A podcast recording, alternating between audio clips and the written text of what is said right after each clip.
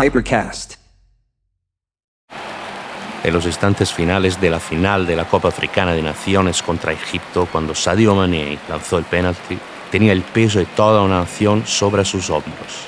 Senegaleses conectados desde todos los rincones del país, pero también desde Madrid, Barcelona, Valencia, Málaga, y luego desde París, Bruselas y Toronto. Frente al televisor, todos de pie, a 11 metros de la alegría o la desesperación. En el minuto 6 de la primera parte, el fortísimo extremo del Liverpool ya ha tenido el penalti detenido por Gabansky.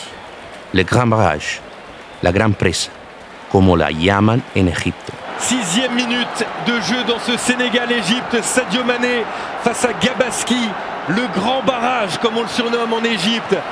Depuis ses arrêts, depuis ses exploits dans cette Coupe d'Afrique des Nations. Sadio Mané,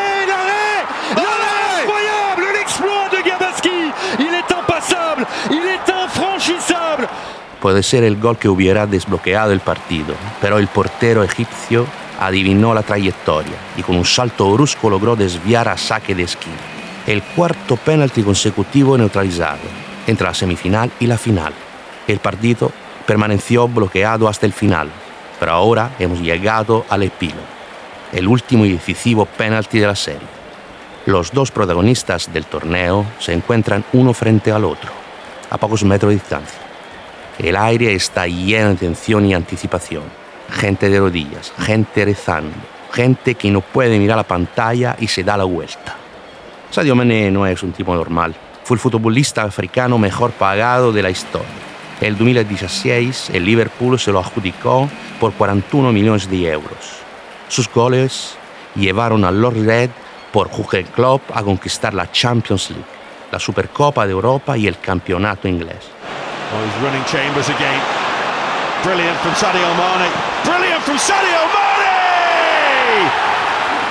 El entrenador alemán, que lo ha ganado todo en su carrera, lo definió como uno de los mejores jugadores de la historia del club y de fútbol mundial. Una leyenda y un icono. Un ejemplo para todos los jugadores del planeta. El cariño de Klopp, de la afición de Liverpool y de todos los ingleses hacia Sadio Mané no solo se debe a su gran capacidad técnica, hay algo más, algo que va más allá del aspecto deportivo. Sadio nació en el pequeño pueblo de Bambali, un rincón perdido y remoto del país, en la región sur de Casamancha. Al crecer sin nada, sin posibilidad de ir a la escuela, cuando Mané hizo fortuna en Europa, no olvidó sus orígenes.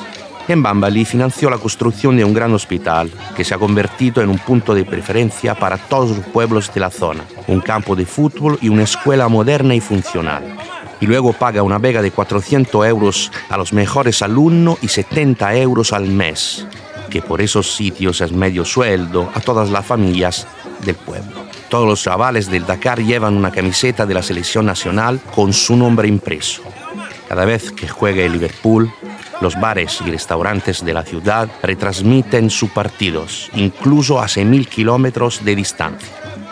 Por eso, cuando Sadio Mané va al punto del penalti, a pesar del error cometido en la primera parte, todo Senegal está con él. Le Sénégal tout entier Sadio Mané face à Gabaski Hemos llegado a Dakar siguiendo la pista del Lamb, la lucha tradicional senegalesa. Contar junto una historia antigua y contemporánea, una historia que se escribe todos los días en las playas de los pueblos pesqueros y los polvorientos suburbios de la capital.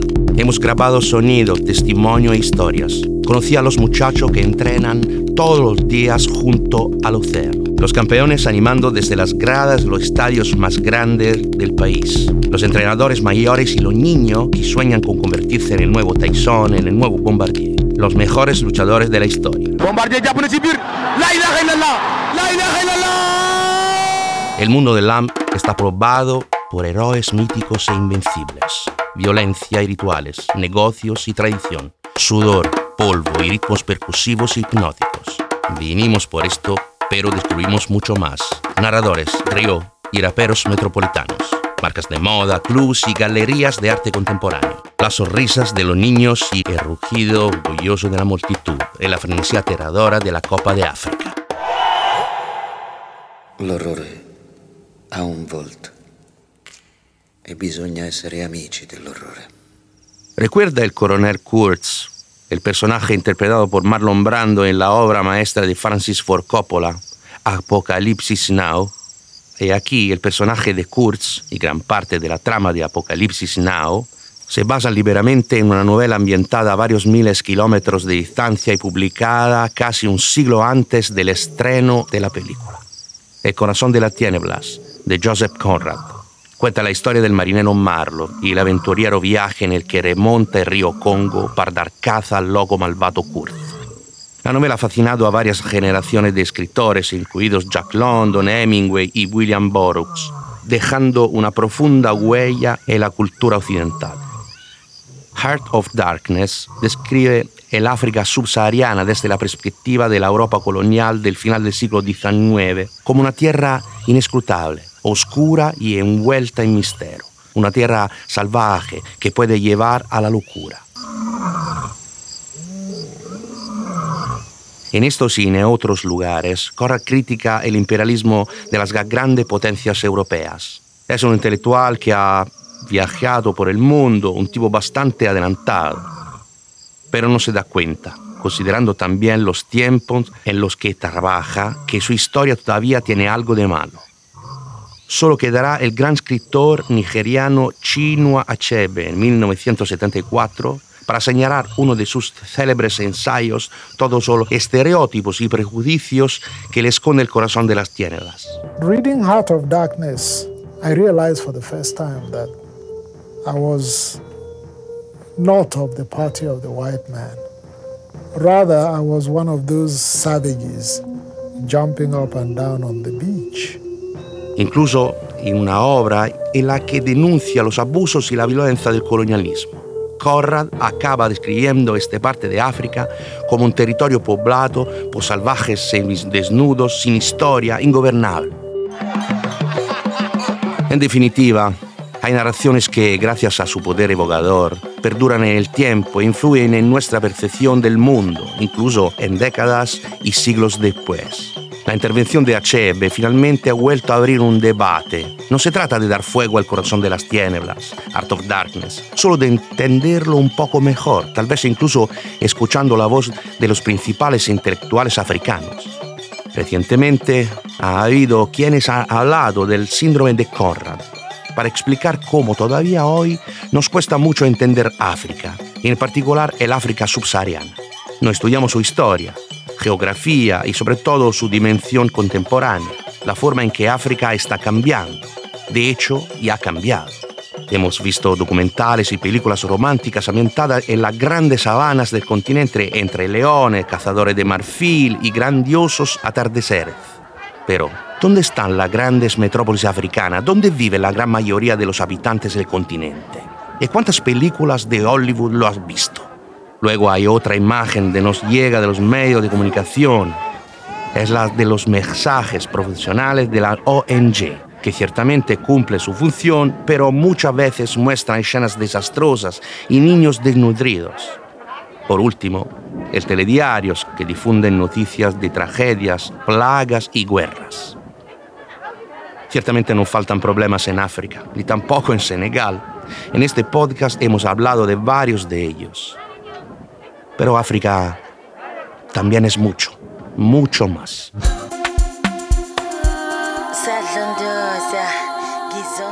Es un continente inmenso habitado por mil millones, doscientos millones de personas, distribuida en 54 países, pueblos, etnias, religiones, lenguas, culturas y entornos naturales completamente diferentes entre sí. Senegal, en particular, es un país en constante crecimiento, una de las naciones más estables política y económicamente. Es también bastante tranquilo desde el punto de vista de la seguridad. Más allá de algunos barrios, Dakar no da más miedo por la noche que Nueva York o Barcelona. Tiene una marcada vocación internacional. Si está cansado de los platos locales, puede tomar un patay, una paella, una barbacoa de cerdo coreano o un cucuruncho del Kentucky Fried Chicken. Pide un Dakar con vodka y jengibre fresco durante una velada social en una concurrida terraza del centro o tomate un zumo de flor de Jamaica en un restaurante barato junto al mar, con los pies hundidos en la red. Hay más SUV y coches de lujo en Dakar que en las calles de Barcelona. A menudo tiene que abrirse camino entre corderos y caballos, pero de todos modos están allí. Pero la capital destaca sobre todo por la vitalidad de su escena cultural. Meg y yo hablamos un poco sobre eso con Instituto Cultural de España en Dakar. Gracias a su papel, Néstor disfruta de una vista privilegiada de este escenario. Nos puede dar una idea de lo que está pasando aquí y también explicarnos qué hace en concreto un Instituto Cultural Español en África. Antes de llegar a Senegal no sabía qué esperarme. Fue una sorpresa recorrer talleres, galerías, descubrir la escena creativa de Dakar. La impresión inmediata fue la de una ciudad sobre todo acogedora, muy viva y decididamente estimulante. En unos meses he visto muchas pequeñas grandes iniciativas. La décima edición del parkour fue una gran cita para descubrir estos lugares y conocer gente. También hemos estado en el desfile de moda en la reserva de Bandia, organizado por Dakar Fashion Week, y este es el año que volverá la Bienal de Dakar, que es uno de los eventos más importantes de todo el continente. También notamos esta efervescencia de inmediato, pero en este contexto, ¿qué hace exactamente un Instituto Cultural Español? ¿Y a quién van dirigidos? La misión de un instituto es promover la lengua y la cultura española. Fácil de decir, muy difícil de lograr. Creo que para ello hay que intentar poner en diálogo las realidades artísticas, intelectuales, culturales y creativas españolas y senegalesas. Cuando organizamos un evento con este enfoque, veo que la participación también se extiende a una audiencia senegalesa y entonces creo que estamos haciendo bien nuestro trabajo. Mire, hoy, por ejemplo, estamos organizando el evento final de la Dakar Music Expo. Hay artistas españoles, senegaleses, hispano-senegaleses y al final de este encuentro, de este diálogo, estamos todos esperando la gran final del partido de la Copa Africana de Naciones. Y después esperamos poder celebrarlo con tu DJ set. De hecho, Mucha gente viene a la reunión, el público me sigue de cerca hasta el final, pero luego empiezo a ver la gente medio mirando la pantalla del smartphone. Y casi llegamos, está muy cerca del inicio. Y definitivamente parece ser el momento de tener la charla y finalmente conectarse con el juego. Para calentarnos todos mientras los chicos del instituto preparan la pantalla, iré poniendo unas cuantas piezas, un pequeño adelanto del decorado, con el que esperamos celebrar el resultado final.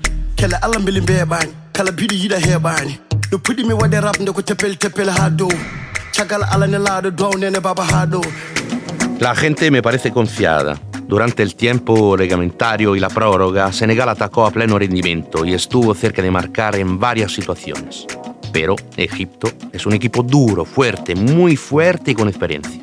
Entre sus filas militan Salah, un viejo conocido de la liga inglesa, y el portiero Gabansky, que con su parada se arrastró el equipo hasta la final.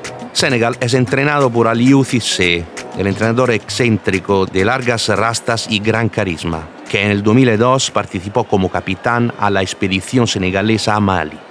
Esa edición de la Copa de África sí se la jugó como capitán en la defensa central.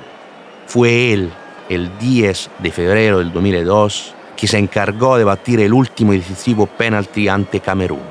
Su disparo, potente pero central, acabó en los brazos del portero contrario y el sueño se desvaneció de repente, para él y para toda la afición de la selección.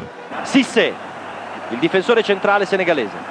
Sissé contro Aliou Bukar, parte Sissé, para, il Camerun vince la Copa de África. Desde entonces, la Copa de África se ha convertido en una obsesión para Cissé, un gol de prestigio que arrasó incluso como entrenador, llegando a la final entre Argelia y la edición del 2019. Ahora Liu tiene su tercera y quizás última oportunidad de llevar a Senegal a la victoria puede redimir el grave error del punto de penalti de hace 20 años o volver a perder a un paso de la meta. Para construir un equipo verdaderamente competitivo, se logró convencer a los jugadores que viven en el extranjero y juegan en algunos de los equipos europeos más importantes para que creen en su proyecto y salten al campo con la camiseta de Senegal. En la patrulla de jugadores con doble nacional también está el capitán Koulibaly, también querido por la afición de Nápoles, que lo ha rebatizado como K2, porque es imponente e insuperable, como el mítico pico del Himalaya. Sobre el terreno de juego, Koulibaly nunca escatima esfuerzo y ha dado grandes alegrías a la afición napolitana. Recuerdan bien, por ejemplo, el gol decisivo que marcó en el último minuto en Turín contra la Juve, el formidable salto con el que se elevó a tres metros de altura para cabecearla por encima de Buffon, bajo la curva de la afición rival. Parte il cross di Callejon in mezzo, salti. Koulibaly Incredibile. Il Napoli è in vantaggio! Con l'incordata perentoria, prepotente, mortífera di Koulibaly. Pero la verdadera estrella es ese chico de ahí, ese formidable equilibrista que, exhausto, tras dos horas y media de sprint y sprints en la fuga, todavía con la película de la grave oportunidad perdida al comienzo del partido en la cabeza, coloca un cuidado el balón en el punto de penalti. Una breve mirada al cielo, diez furiosos pasos corriendo, y Sadio Mané lanza el tiro que decide el partido al palo derecho del portero. Gabastia divina, pero la trayectoria es precisa y esta vez el balón entra en la red. Sadio Mané face à Gabaski. Et c'est fait C'est fait Le Sénégal écrit l'histoire La première Coupe d'Afrique des Nations de leur histoire Aliou Cissé a effacé la malédiction, la finale perdue de 2002 Cissé, Koulibaly y todos los demás jugadores vuelen para abrazarlo.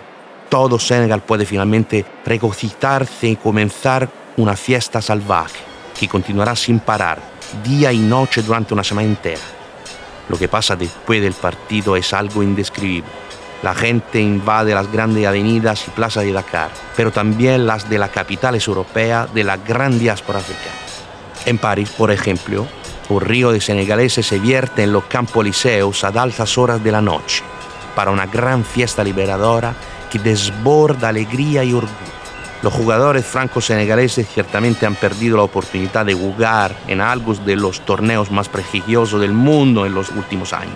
Visibilidad y millones de euros en patrocinio, pero han ganado algo más. El amor sin límites por el propio pueblo. El día después del partido, el autobús que los llevará desde el aeropuerto hasta la histórica Piazza de la Independencia se verá obligado por la multitud a avanzar a paso ligero y detenerse continuamente a lo largo del camino. Una marea humana, compuesta principalmente por niños y adolescentes, lo escoltará a pie por todos los barrios de la ciudad. La selección de Senegal 2022 entraba así en la leyenda de este país un país que nunca olvida sus mitos, pero que ha ido transmitiendo sus hazañas a lo largo del tiempo, de generación en generación. Los griots cantan las hazañas de los guerreros y grandes héroes de la época imperial. A partir de ahora también podrán citar la leyenda de Sadio Mané, el niño pobre de Casamanche, que logró conquistar la cima del mundo. Las leyendas, como sabemos, alimentan los sueños y Senegal ahora se proyecta hacia la próxima Copa del Mundo. Unas semanas después de la final, desde el corazón de Casamancha, recibí la grabación improvisada de un narrador calejero de la etnia seré. Ya lo ha predicho todo en su canción. Senegal se enfrenta en la final a Francia, vigente campeón. Y al final, el león africano se come al galo francés de un bocado.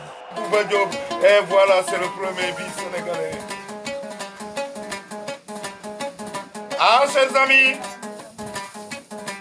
le Sénégal a pu inscrire le premier but du mondial. Chers amis, en battant le champion du monde, immédiatement devient le champion du monde. Chers amis, le lion a bouffé le corps. Sénégal 1, France 0. Hypercast.